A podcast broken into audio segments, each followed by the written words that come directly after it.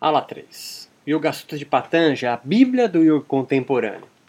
Abaixo escreva alguns aforismos, sutras, de uma das mais conhecidas e propaladas escrituras yogas, o Yoga Sutras, para que nos auxilie sobre as possíveis alterações sobre o conceito, sobretudo, de klesha, como causa yogi do sofrimento humano.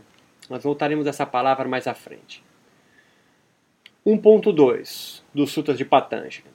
Yoga é a supressão dos movimentos da consciência, ou Chitta Vrit Niroda.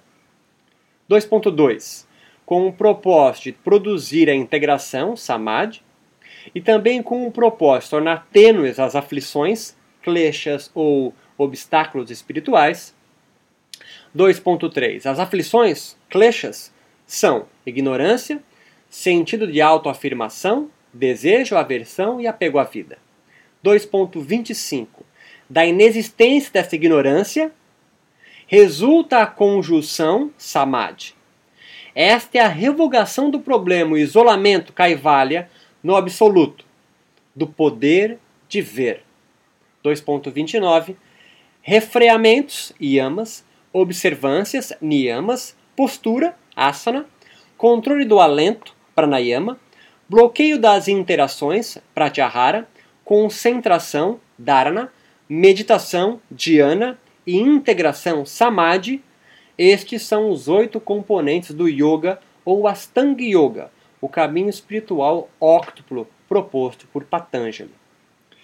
O yoga de Patanjali, descrito no Yoga Sutras, possui um ponto de vista dual da realidade. O corpo, Prakrti, e a alma, Purusha, portanto, são irreconciliáveis.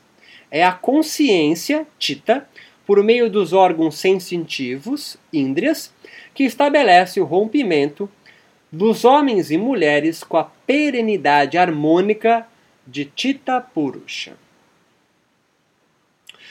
O yogi crê que a alma exista em um estado de não movimento ou harmonia perene, denominado em suas escrituras como Kaivalya aonde a alma e a consciência experienciam uma bem-aventurança divina e constante.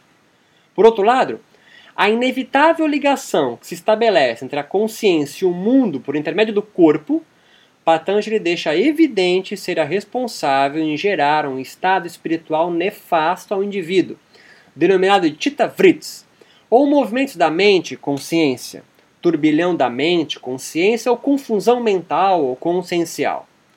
Por isso que no Sutra 1.2, Patanjali define o próprio yoga como a supressão dos movimentos da mente consciência, Chitta Vritti Niroda. E no Sutra 2.2 anuncia a experiência mística transitória advinda de suas práticas corporais, denominado de Samadhi, como o retorno da consciência Chitta à sua natureza perene e imutável, símbolo esta de uma espécie de estabilidade divina da alma, presente em Purusha.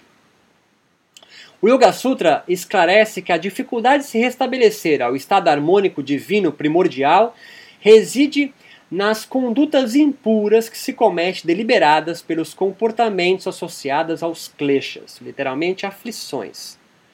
No Sutra 2.25 nos é apresentado o klesha mãe, ou responsável vital por todo o sofrimento humano, segundo o yoga.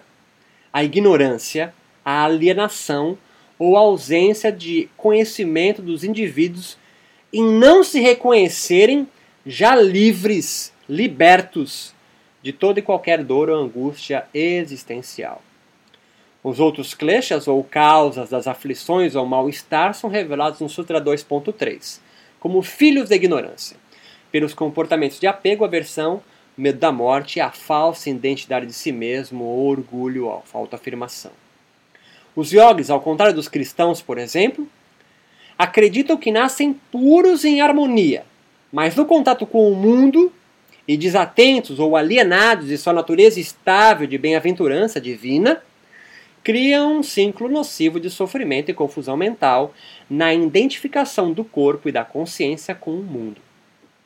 Entretanto, no frigir dos ovos, ambas religiosidades, yógica e cristã, compreendem que necessitamos resgatar a nossa essência perdida de alguma forma.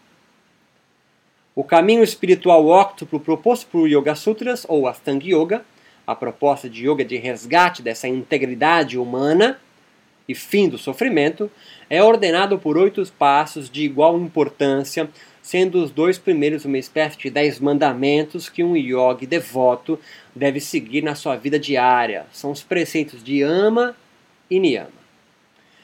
Os próximos três descrevem a sua prática ritual corporal propriamente dita, asana, pranayama e o estado yoga de pratyahara, ou abstenção dos estímulos externos. A meditação, hoje tão importante no mundo como um todo, no sentido de popularizada,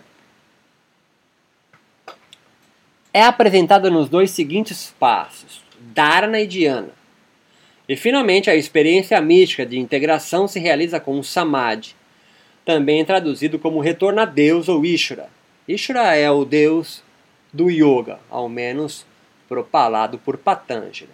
No oitavo momento, como citado no Sutra 2.29, o retorno ao estado harmônico eterno ou encontro com a nossa essência imaculada em constante bem-aventurança.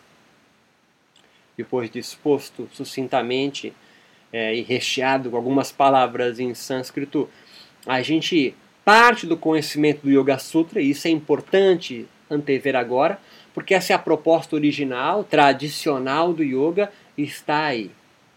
As traduções que eu utilizei do Yoga Sutra adviram, da tese de mestrado, da dissertação de mestrado de Lilia Gomini da USP em línguas em sânscrito. No próxima aula, entraremos no eu contemporâneo, caminhos e descaminhos do yoga no mundo e no Brasil.